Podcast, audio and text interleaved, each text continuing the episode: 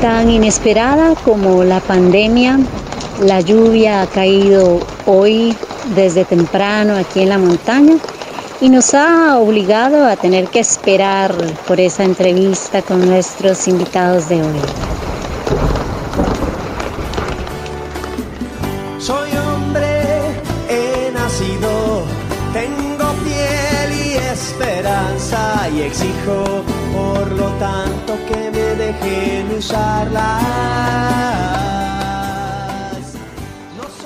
Al ser a las cinco y media de la tarde, estos pollitos están ya buscando acurrucarse con su mamá. Como dice la canción, los pollitos dicen pío, pío, pío, porque tienen hambre y porque tienen frío. La gallina busca el maíz y el trigo, les da la comida y les presta abrigo. Y es una canción típica de una mamá que atiende a sus polluelos, así como muchas hembras eh, en las especies de animales eh, son las encargadas. Sin embargo, también hay en algunas especies papás que son los que se encargan, por ejemplo, los pingüinos, que son los que cuidan el huevo hasta que nace la cría.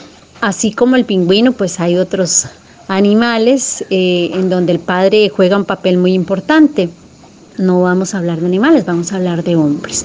Aunque los hombres y las mujeres pues somos también animales. Justamente en este momento de la pandemia que aqueja a la humanidad, hay muchos papás que están eh, pasando por momentos difíciles como hombres, como seres humanos, como padres, porque ese papel desde una masculinidad hegemónica, ese papel de proveedor, a veces no puede cumplirse. Permítame decirle, Cintia, que, esa canción está, está muy equivocadita. sí, sí, ya que dice la gallina busca el maíz y el trigo y les da la comida y todo eso, y, eso en muchos casos eh, no es cierto. ¿ah? Eh, no es solo la gallina, es el gallo también. Exactamente, uno también y uno... Yo al menos, yo soy padre de tres princesas, ¿verdad? Tengo tres hijas. Ya están grandecitas ellas, pero pero no vivo con ellas hace mucho tiempo, entonces yo me preocupo, yo cuando ahorita en estos momentos que está fea la cuestión del trabajo, eh, yo ni tan siquiera la llamo porque yo siento que lo que le aporto, digamos, tal vez le aporto la mitad de lo que les estaba dando, entonces ya uno se siente con vergüenza, siente que es un irresponsable y ya yo muchas veces me entristezco, pero, pero en fin, uno, uno, uno pasa sus cosas feas, pero él tiene y ahí tiene que saber cómo enfrentarlas, pero sí se afecta, sí, sí, me, se afecta a uno mucho. En caso personal, como le digo, yo, yo no la llamo ni me da vergüenza en sí, no sé, lo, no sé qué es lo que pasa, que me da vergüenza por no aportarles el dinero que les debería aportar. ¿Es vergüenza la palabra, eh, lo que sentís? La palabra vergüenza describe eso que sentís cuando, cuando decís no les he mandado la plata, ¿Y cómo las voy a llamar? ¿Es vergüenza? Eh, no, primero no es vergüenza, es tristeza y vergüenza. O sea, las dos. Porque sí, para mí, frustración, porque yo digo, se tira, o sea, eh, tal vez uno, tal vez yo tengo un concepto muy, muy, muy mal mío, porque yo siento que soy solamente proveedor. Solamente soy proveedor y y entonces, eh, cuando fallo en el sentido de la, de, la plata, eh, siento que estoy fallando en todo, ¿me entiendes? Entonces, es donde yo me siento mal y me frustro, me da vergüenza, me da tristeza, no la llamo, ¿me, ¿me entiendes? Cosas así. Podríamos decir que el papel de proveedor, la función de proveedor, es entonces la más importante para un hombre.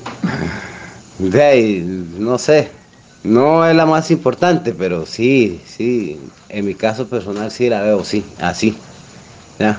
Porque uno se supone que uno es el que aporta en la casa, uno es el hombre, uno es el macho, uno es el que tiene que, dar la cara. Pero, pero no debería ser así, pero para mí sí, yo lo siento así. Que para mí la mujer tiene que estar, digamos, en la casa, no es que sea machista, ya nada que ver. Si la mujer quiere trabajar, puede ir a bretear, puede trabajar, pero pero eso no significa que descuide el chamaco, ¿me entiendes? Si está pequeño, varas así. Llegará su tiempo que pueda trabajar. Pero lo que yo pienso es que la mujer, digamos, cuando están los chamacos pequeños y todo, tiene que estar con ellos, ¿me entiendes? Entonces yo veo que uno tiene que dar la cara por esa, por esa familia, ¿me entiendes? Cintia, eh, en efecto, lo que está narrando el compañero es la realidad de, de muchísimos, muchísimos hombres por causa de esa socialización eh, machista que nos, nos indica que uno de los principales roles, si no el principal, en el caso de los hombres tal vez con, personas a cargo, hijos e hijas, es el de ser proveedores.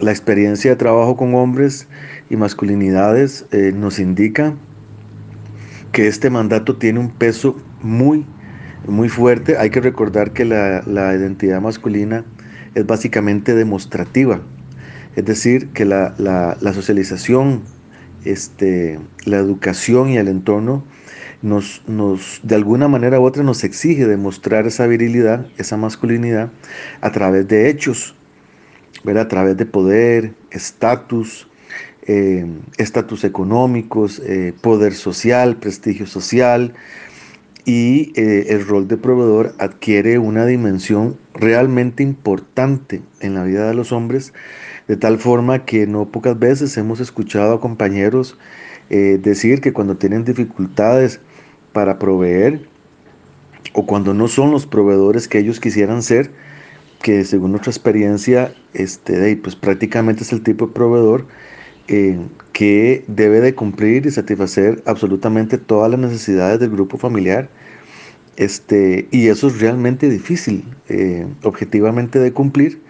Sin embargo, eh, para muchos, y eso es un dato importante de tomar en consideración, pareciera ser que actuar como un proveedor exitoso significa cumplir a cabalidad con todas las necesidades e incluso deseos de, de, sus personas a cargo, ¿verdad? Entonces, este, eh, significa una gran presión.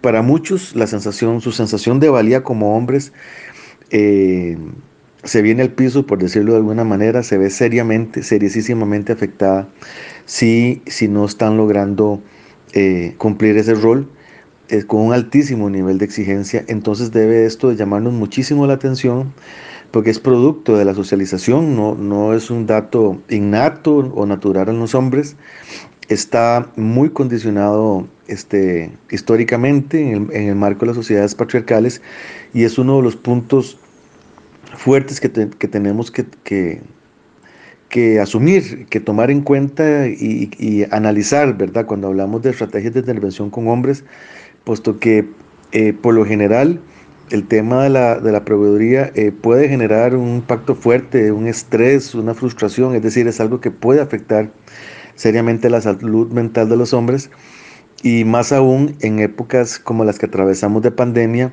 en las que la, la, pérdida de trabajo total o parcial o la incertidumbre suma a esta situación ya previa y afecta verdaderamente a los hombres.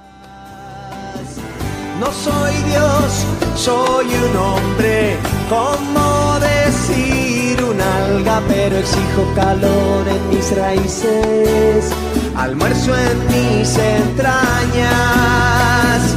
No pido eternidades llenas de estrellas blancas, pido ternura,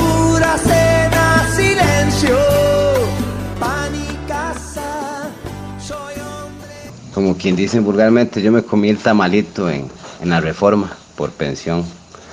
Estuve el 17 de diciembre al 17 de enero y, es algo totalmente, o sea, para mí fue la experiencia más amarga de la vida, porque ahí, es donde se da cuenta usted lo difícil, o sea, estar preso en libertad es algo totalmente espantoso. Y muchas veces uno, de yo, uno tiene que ir ahí porque no le alcanza la plata, el dinero no le alcanza, entonces no puede depositar y vez la mujer está, no le echo la culpa a la mujer, pero tal vez no está en su momento, ella nada más va a firmar la orden y al momentico lo está agarrando usted y sin mucho mate va para allá, sin mucha explicación y si usted no tiene el dinero, tiene que ir a comerse ahí los seis meses. Entonces sí, fue una experiencia muy amarga y lastimosamente tuve que pasarla. Y, De ahí, en este caso, me imagino que mucho hombre está pasando eso, tiene que andarse escondiendo porque de no hay trabajo y hay mujeres que de verdad no, no aguantan que les falte cinco mil colones, mil colones. En la... ¿Lo has pensado desde la perspectiva de la justicia? ¿Es justo? Mm, de yo le pondría 50 y 50, ¿me entiendes? Porque mucho carebarro sí merece estar ahí. Pero hay mucho hombre que no. Tal vez ahí se ha atrasado, tal vez un mes o... Porque yo estuve ahí, habíamos, en ese tiempo habíamos 350 presos en ese diciembre. está, todos los camarotes estaban llenos y yo conversé, hicimos, hicimos todos un poco de amigos, ahí digamos la mitad era chusma y la mitad eran hombres buenos. Como le digo, yo me voy 50 y 50, porque mucho carebarro sí merece estar ahí, más bien eh, ahí habían tipos que, eso era como un hotel, porque ellos dicen, esta es la de las 12, 12 veces, la doceava vez que yo vengo aquí. Entonces sí hay mucho carebarro que sí lo merece, pero hay mucho hombre que no, no lo merecemos. Sin máscaras. Sexualidad bioética y comunicación para un mundo que cambió.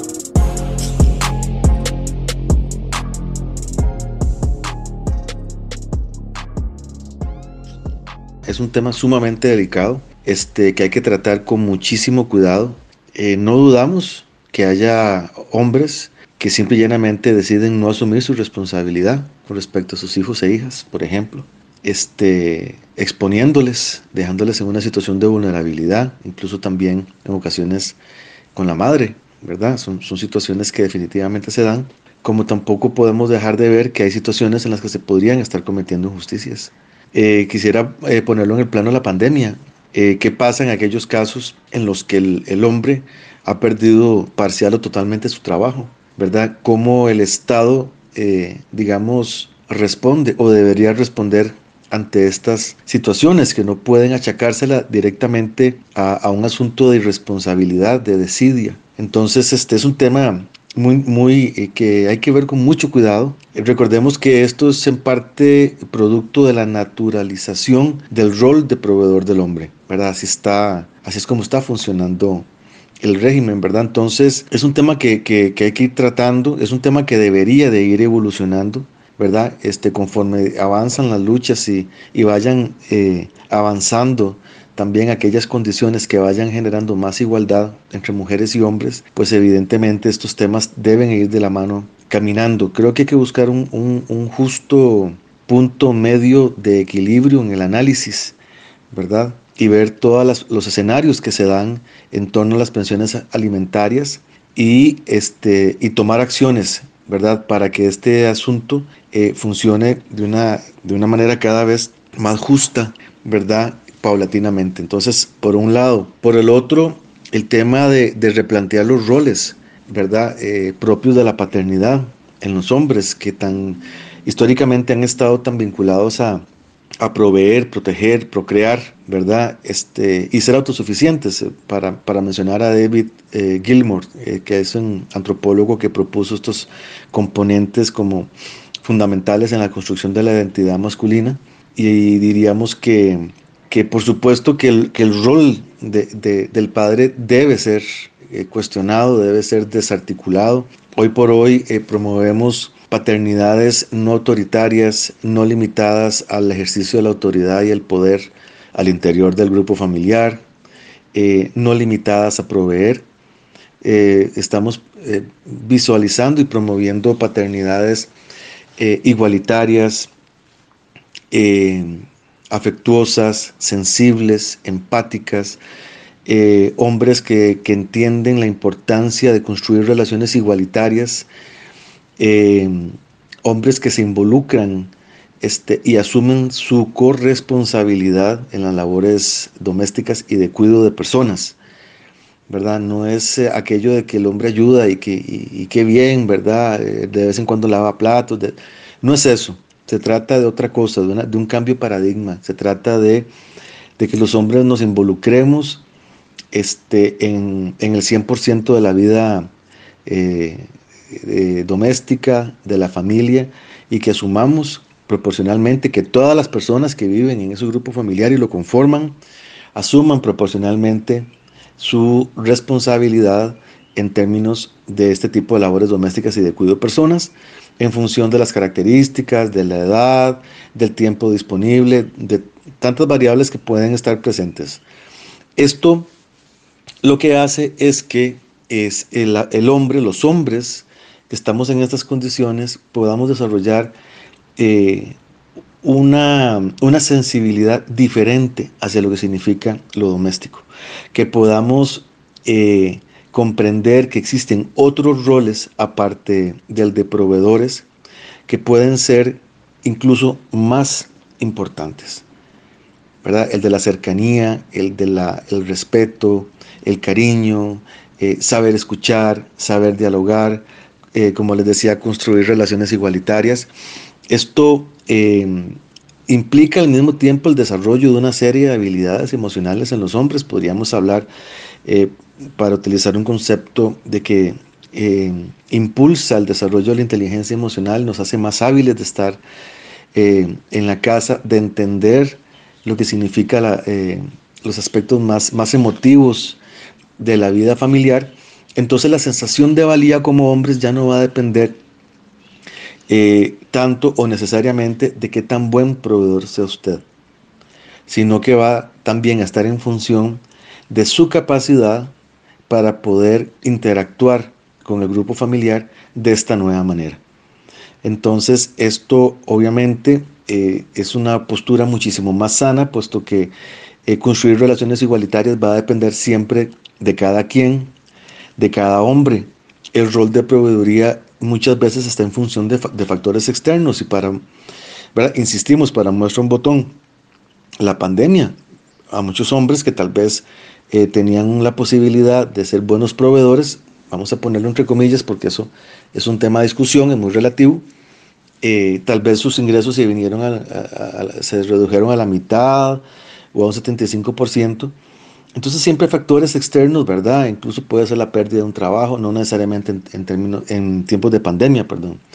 Pero el asunto aquí, ¿verdad? Es obviamente eh, ir al, tema de, de, las oportunidades de aprender y de crecer que tenemos los hombres si nos damos el chance de vincularnos diferente, eh, de manera diferente en el grupo familiar y de sentir que, que nuestro lugar como hombres y nuestro valor no depende de ser, de ser únicamente proveedores, y que, la, que proveer no solamente es un tema económico material, sino que podemos dar muchas cosas más eh, que pueden ser sin duda incluso mucho más importantes al fin de cuentas que lo material que podamos aportar.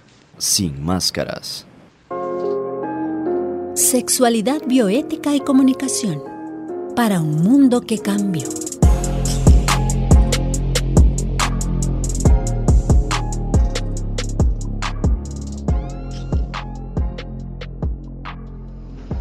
Yo veo por aquí muchos hombres que andan por ahí paseando con sus perros, Pitbull, Stafford, eh, Doberman, ¿cuál otro?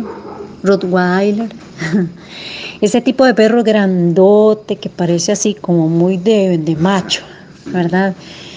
Eh, incluso he escuchado decir a hombres que jamás saldrían a pasear un salchicha o un french. ¿Cierto? No, yo digo, bueno, tiene que pagarme. sí, porque eh, esos otros perros grandes como el, como el pitbull parecen muy de macho. ¿verdad? Sobre todo si son así esos perrotes musculosos y grandotes. Eh, porque de alguna forma desde estas masculinidades deshumanizadas eh, hay una representación ahí, ¿verdad? De lo, de, lo, de lo, macho, de lo varón, de lo hombre que soy. Eh, pues paseando esos perros a veces llenos incluso de cadenas pesadas y demás, cosa que me parece sobremanera injusta. El punto aquí es que esas masculinidades muchas veces esconden el dolor, la tristeza, la frustración, el miedo que sienten muchos hombres, que son vistos desde este machismo tan grande que existe en nuestras sociedades y que hace tanto daño, tanto a mujeres como a hombres, son vistos como casi como si no tuvieran sentimientos, como si nada les doliera, ¿verdad? Y salen a la calle muchas veces con esas máscaras y esos trajes de Superman. Entonces... No, no, no, no. No. No, no, no, no, no, no. Yo le voy a decir a usted una cosa, vea. Sí. Cada cosa con su cosa. Ya, usted, digamos, usted no va a andar con un perrito así chiquititico, teniendo un cuerpo así bonito, digamos, grande. Digamos, los perritos delgaditos son para mujeres delgaditas, ¿me entiende? Uno tiene que andar un perrito grande, mami. Sí. Ya, ¿me entiende? Uno, pero no, no. No es que yo sea machista. Pero no, no, o sea, yo no, yo no podría. ¿Lloran los hombres en soledad en la noche cuando sienten miedo, por ejemplo? Sí, claro que sí, lloramos. Yo soy un maricas, haciendo usted me ve. Sí, sí, sí, claro que sí, porque uno, más que todo uno, yo, yo soy una persona que busco la soledad para llorar. No me gusta que me vean y yo pienso que eso es mal. Pero, pero sí, claro que sí lloramos, uh, bastante. ¿Por qué lloran? Eh, yo, yo lloro por mis hijas, por mi tristeza por ellas, más que todo es por eso. Porque por el resto no, yo la vida tan linda y todo muy linda. Pero yo, en mi caso personal, lloro eh, por, por- porque estoy alejado de mis hijas. Es mi tristeza ahora.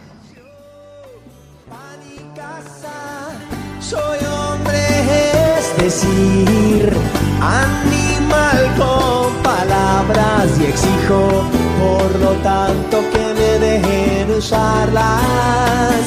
Ah,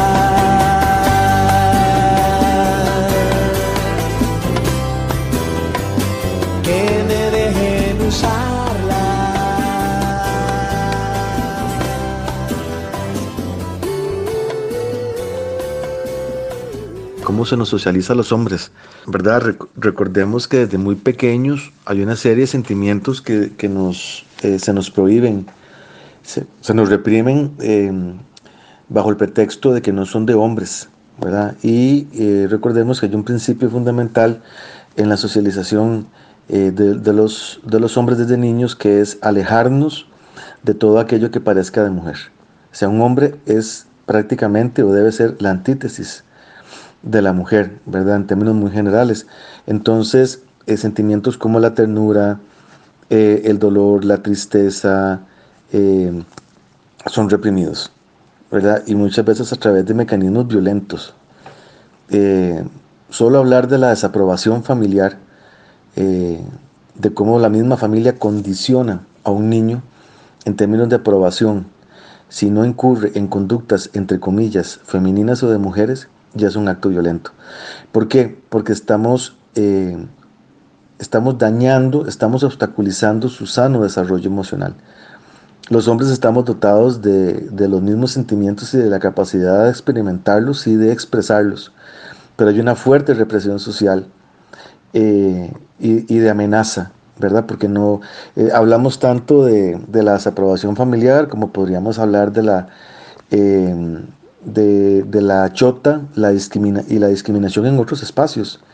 Incluso podríamos hablar de violencia, ¿verdad? En el caso de aquellos hombres que desde niños o, o adolescentes o jóvenes o una, vez, o una vez adultos incluso, no cumplen con ese rol y ese perfil de hombre eh, macho hegemónico de nuestra cultura patriarcal. Entonces hay casos, ¿verdad?, de hombres que no se ajustan a estos ideales y que desde niños son víctimas de violencia emocional, eh, física e incluso sexual. Entonces es un asunto muy delicado, ¿verdad? Porque estamos hablando eh, de que se atenta contra la dignidad de los hombres desde niños y se atenta contra una serie de derechos.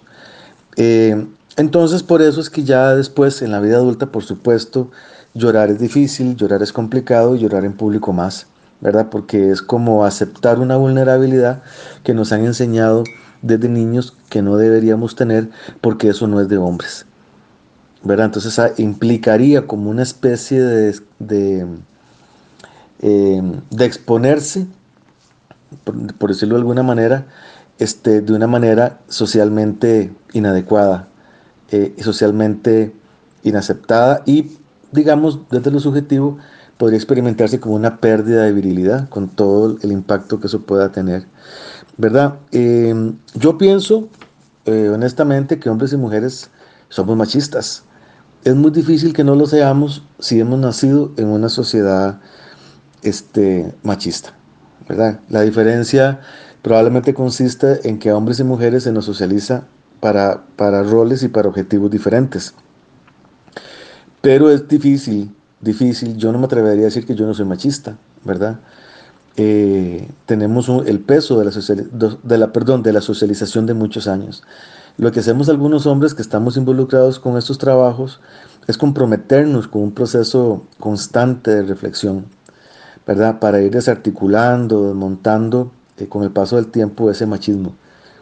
Pero decir que uno no es machista realmente pues es, es difícil, ¿verdad? Pero como les digo, por un asunto de socialización. Entonces, de ahí, que, ¿qué es lo que estamos proponiendo? Bueno, de los hombres debemos y tenemos el, derecho de apropiarnos de ese mundo, de ese mundo emocional, de esa sensibilidad. Eh, es, algo que, está ahí, que nos pertenece, ¿verdad? Es algo que tiene que ver con, un tema de nuestra dignidad, de nuestra salud mental. Hay un gran miedo y una gran amenaza, ¿verdad?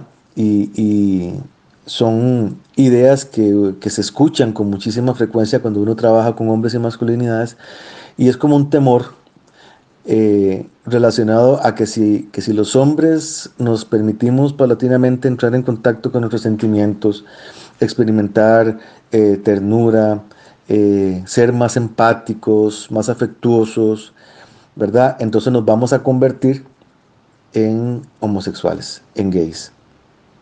¿verdad? Esto es absolutamente falso, esto no funciona así, eh, no tiene nada de real, es una gran mentira, es una gran distorsión, pero funciona.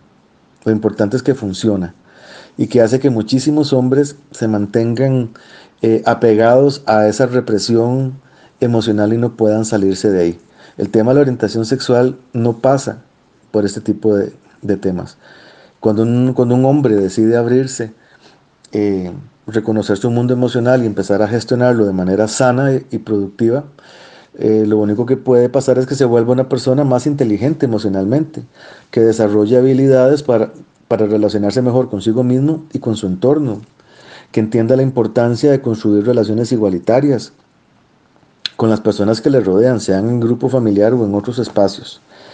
¿verdad? Y esto es lo que, eh, lo que trabajamos mucho con los hombres y lo que hay que empezar a decir, ¿verdad? Este, en, este tipo de espacios y en otros. Eh, ser emotivos eh, simple y llanamente nos va a hacer mejores seres humanos. Este, tenemos que empezar a reconocer los estereotipos, las grandes mentiras que, nos, que hemos aprendido, porque eso va a depender muchísimo, en el caso de los hombres, que podamos avanzar en estos temas. Recordemos que que los temas vinculados con los hombres, las masculinidades y, digamos en este caso con el tema de la salud y la salud mental de, de los hombres es algo que nos corresponde a nosotros mismos asumir.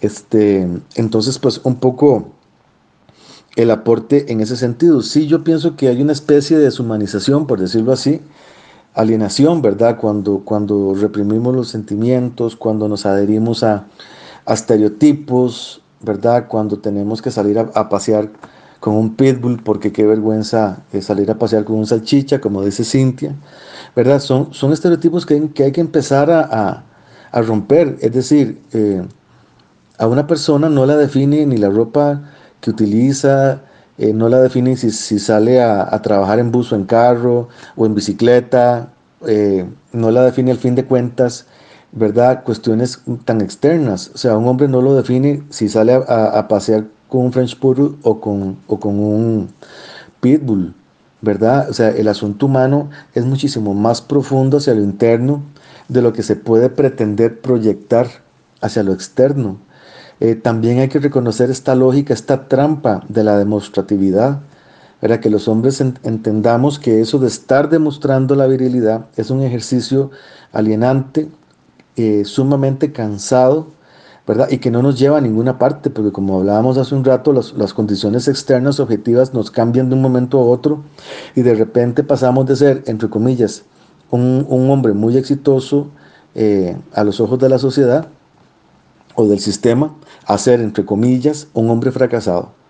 Entonces no, no, no, no puede estar nuestra identidad y nuestros procesos de, de, de regulación de, nuestras, de nuestra personalidad en función de factores externos, sobre todo cuando están fundamentados en grandes estereotipos, grandes distorsiones y grandes mentiras. Entonces tenemos que buscar los hombres espacios donde podamos conversar, eh, donde, eh, espacios que hayamos construido en términos de seguridad, donde podamos mostrarnos más, más desde lo emotivo, desde lo sensitivo, que aprendamos a desarrollar relaciones solidarias entre hombres, no tanto las complicidades masculinas, que es una cosa completamente diferente porque tiene que ver con el uso y el abuso del poder, sino con masculinidades eh, solidarias, hombres trabajando nuestras masculinidades en pro de la, de la igualdad y la solidaridad entre nosotros mismos. Este, yo diría que por ahí eh, se puede dirigir la, la conversación, Cintia. ¿Vas a sacar a pasear a la perra salchicha entonces? De ahí, ¿qué te diré? es todo un reto. De ahí, hay que hacerlo, se hace, ¿ah? Pero nada de colitas, nada. Está bien. Le puedes poner unas colitas rosadas en las orejitas. No pueden ser negras. No, no, no, no ahí, sí, sí, sí. Si eso no significa nada. No, lo harías como un reto a esa masculinidad. De de ahí voy en esas, voy en ese reto. Está bien, voy en esas. Sí. Va en contra mía, pero ahí no hay nada. Muchas veces uno por eso, que se, se esa vara, el machismo y por ser hombre uno no expresa los sentimientos, pero al menos en, en mi caso yo tengo la cara así amargada y todo y, y cualquiera dice que, que soy muy rudo, pero que va, Al- en el fondo tengo mis sentimientos y, y lloro como cualquier niño, como cualquier mujer, como cualquier persona. Yo pienso que así como tanto como ser mamá es muy difícil, yo al menos siento y sé que ser papá también es muy difícil para quienes asumimos ese rol, ¿verdad? De, desde el punto de vista económico y emocional, eh, pues es complicado, es duro, ¿verdad? Uno no está, no nace aprendido de cómo ser papá y es rudo, ¿verdad? A veces uno siente que, digamos, en mi caso yo tengo dos niños, tengo uno con mi pareja actual y tengo otro con mi pareja anterior. Y pues al de mi pareja anterior a veces no lo logro ayudar de la forma que yo quisiera. No puedo verlo tanto como yo quisiera, ¿verdad? No tanto así con el que vive conmigo, pues porque está más cerca y para mí es más sencillo pues estar con él y, y pues sostener las cosas de la casa. Pero al otro yo no logro ayudarlo de la forma que yo quisiera y lo veo muy poco. Me hace mucha falta porque en general, bueno, yo sé que la mayoría de las veces pues las mujeres tienen la custodia, entonces yo tengo un distanciamiento con él y lo extraño mucho, sufro mi soledad también cuando él no está cerca y cuando tengo tiempo no verlo. Pero sí, es la situación de la vida, ¿verdad? Es, complicado. Quisiera estar más cerca y poderlo ayudar mejor y a veces pues me siento mal y siento que podría hacerme más y, y no es así.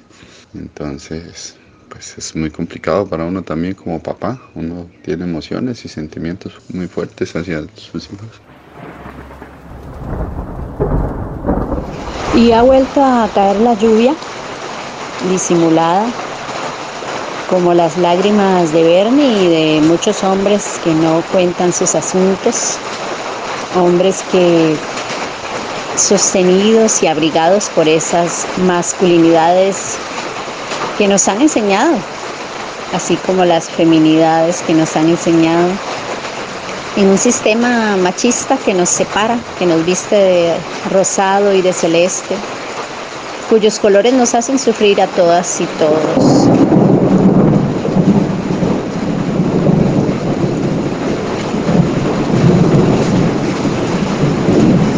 Y así se despide el cielo en este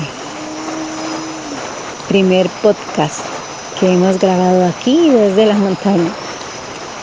Me despido no sin antes agradecer por supuesto la participación de Bernie, David y el doctor Eric Quesada Ramírez, estudioso, investigador, experto en temas de género y masculinidades.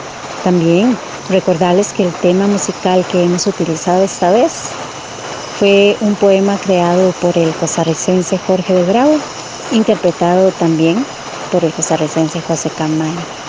Soy Cintia Calderón Montero y espero que nos encontremos en una próxima vez. Sexualidad, bioética y comunicación para un mundo que cambió. Una producción de Radio U. Sin máscaras.